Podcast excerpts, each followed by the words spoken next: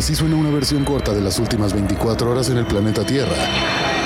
La conversación del mundo, aquí, en el Brief, con arroba el Che Arturo.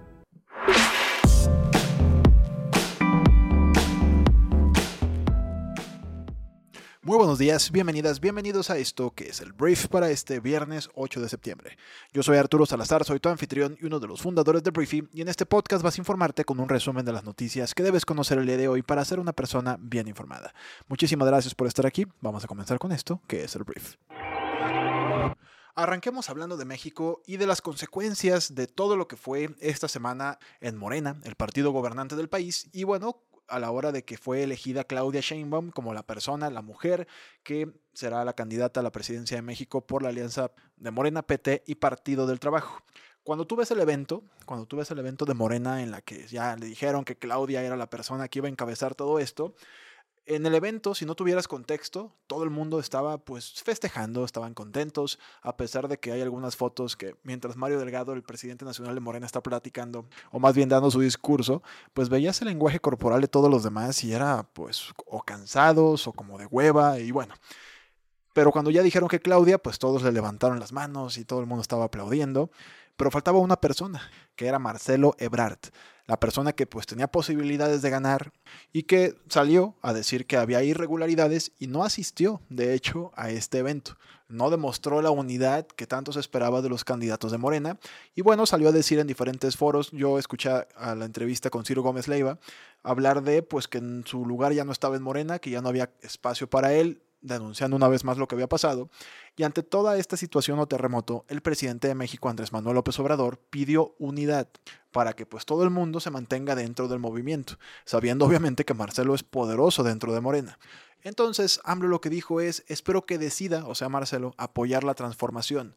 Es una muy buena persona, un buen dirigente, un buen servidor público, es mi amigo. Las palabras del presidente, pues, respondían a la reacción del ex canciller que llegó un momento en el que dijo la siguiente frase, no nos vamos a someter a esa señora. Tal cual fue lo que dijo. Horas más tarde, pues sus colaboradores trataron de suavizar el tono de Ebrard y la duda es ahora si se va a mantener aquí o buscar el apoyo de otro partido de cara a las presidenciales porque Marcelo quiere candidatearse a estas elecciones. Ante estas dudas, Marcelo informó que será hasta el próximo lunes cuando, en Asamblea Nacional con simpatizantes de todo el país, pues va a definir qué ruta va a seguir rumbo al 2024.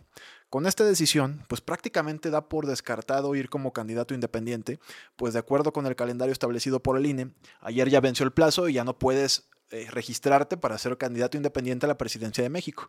Y su equipo pues ya dijo que este fin de semana no se espera ningún tipo de eh, declaración por parte de Marcelo. Me imagino que va a pensar muy bien las cosas, va a platicar con diferentes personas.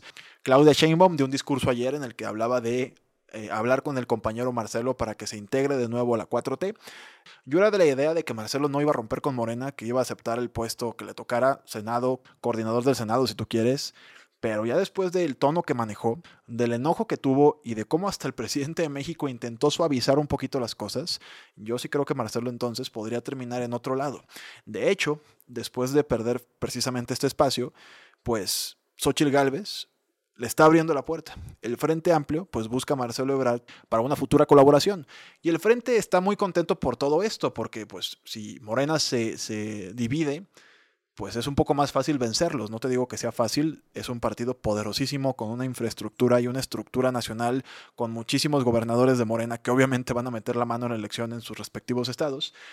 Pero esto para el frente, de hecho lo aprovecharon bien. Ayer el comunicado que lanzaron como muchas personas, Ochil Gálvez y otros miembros del PAN, PRI, PRD, era pues que, oye Marcelo, pues ven para acá, ¿sabes? Vente, vemos que fue muy injusta la contienda interna de Morena y pues ven y suma fuerzas acá con nosotros.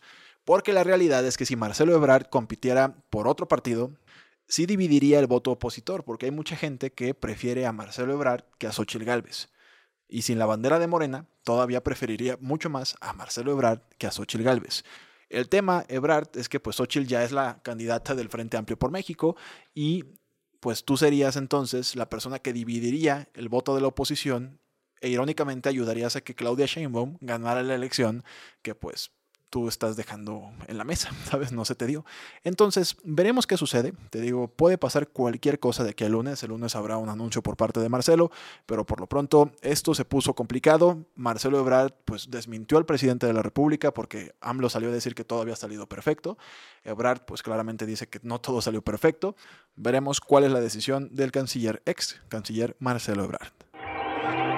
Ahora, hablando de candidatos presidenciales, tengo que hablar del actor Eduardo Verástegui, que, hablando de independientes, acudió ayer en la tarde a la sede del INE para registrarse como aspirante a candidato independiente a la presidencia de México. Este polémico productor, que últimamente pues, se le define como una persona de extrema derecha, aseguró que está preocupado por la situación que vive el país y consideró que ni Claudia Sheinbaum ni Xochitl Gálvez representan una opción real para resolver los problemas de los mexicanos. Entonces dijo textualmente, vengo a solicitar una inscripción como aspirante candidato independiente para la presidencia de México, porque es la única manera de cambiar a México. Esto es una lucha por la libertad de México y estoy convencido de que no va a ser por la vía de siempre, por la brecha de siempre, los mismos partidos de siempre, mismos políticos de siempre, fue lo que dijo después de presentar su documentación. Dijo, tenemos a dos candidatas que son exactamente lo mismo, se visten diferente, tal vez coman diferente, edades diferentes, pero son igualitas y no nos podemos dejar manipular. El pueblo de México no es tanto. Entonces, bueno, eh, Verástegui pues va a intentarlo, yo sí creo que en este país es prácticamente imposible ganar una elección sin estructura política. Diferentes personas que han sido candidatos independientes te lo pueden comprobar, como está bastante manejado por presupuestos, por estructuras, por acarreos, por cosas que pues no son el deber ser, pero existen. Y bueno, a partir de la próxima semana podrán comenzar ya a recabar los independientes las aproximadamente 960 mil firmas en 17 estados para registrarse como candidatos. Y bueno, es lo que va a hacer Eduardo Verástegui y veremos qué tal le va. Hablemos de el señor Peter Navarro. ¿Quién es Peter Navarro? Es el asesor comercial del expresidente más naranja del mundo, el señor Donald Trump. Y ayer fue declarado culpable de dos cargos de desacato penal al Congreso por no cumplir con una cita o una citación más bien emitida por el comité que investiga los disturbios en el Capitolio. Es el segundo funcionario de la era Trump condenado por ese delito que básicamente van cayendo los diferentes soldados de Donaldo que pues claramente pusieron el cuerpo para protegerlo. El año pasado fue Steve Bannon quien fue sentenciado a cuatro meses de prisión, apeló su veredicto, pero bueno, Peter Navarro también cayó. ¿Cuándo caerá Donaldo? Yo creo que nunca. En el siguiente punto del día voy a hablar de Rusia, que dijo que el plan de Estados Unidos de suministrar a Ucrania con proyectiles de uranio empobrecido era un acto criminal. La administración de Biden dijo el miércoles que proporcionaría las municiones utilizadas en los tanques M1 Abrams como parte de un paquete de ayuda militar y humanitaria por un valor de mil millones de dólares. Mientras tanto, Jens Stoltenberg, secretario general de la OTAN, dijo que las fuerzas ucranianas estaban ganando terreno gradualmente en su contraofensiva. Ucrania afirmó haber atravesado la primera línea de defensa de Rusia en el frente sur. Hablemos de las acciones de Apple, la compañía más valiosa del mundo, porque cayeron más de un 3% este jueves en medio de informes de que China había prohibido el uso de iPhones por parte de los empleados estatales.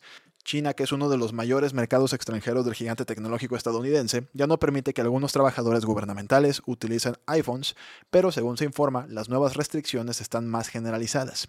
El valor de mercado de Apple ha caído más de 200 mil millones de dólares en los últimos dos días. Tú dirás, qué montón de dinero, pero Apple vale tanto, tanto dinero que representa pues, un porcentaje de un dígito. Ahora, hablemos de fútbol porque las principales futbolistas españolas anunciaron una huelga por cuestiones salariales un día antes del inicio de la temporada de la Liga F, que es la Liga Femenil de España. Inicialmente exigieron un salario mínimo de 25 mil euros, que son 27 mil dólares, frente a los 16 mil euros que la liga ya rechazó. Tú dirás que burguesas 25 mil euros es muchísimo, qué bárbaras. Los jugadores masculinos ganan actualmente al menos 180 mil euros, según la Asociación Española de Jugadores. La disputa se produce cuando un escándalo del sexismo pues, ha eclipsado al fútbol español por este beso no consensuado en la celebración de la final de la Copa del Mundo que ganó España por parte de Luis Rubiales y pues esto espero que se siga desenvolviendo y que sigan saliendo todas las injusticias que hoy en día existen en el fútbol español. Espero que esto venga a México y también espero que esto también llegue incluso a empresas que para nada tienen condiciones de equidad, igualdad y trabajo digno para trabajadoras en comparación con trabajadores. Muchísimas gracias por haber estado aquí. Esta fue la conversación del mundo para este viernes y nos escuchamos el próximo lunes en la siguiente edición de esto que es el brief. Yo soy Arturo Adiós.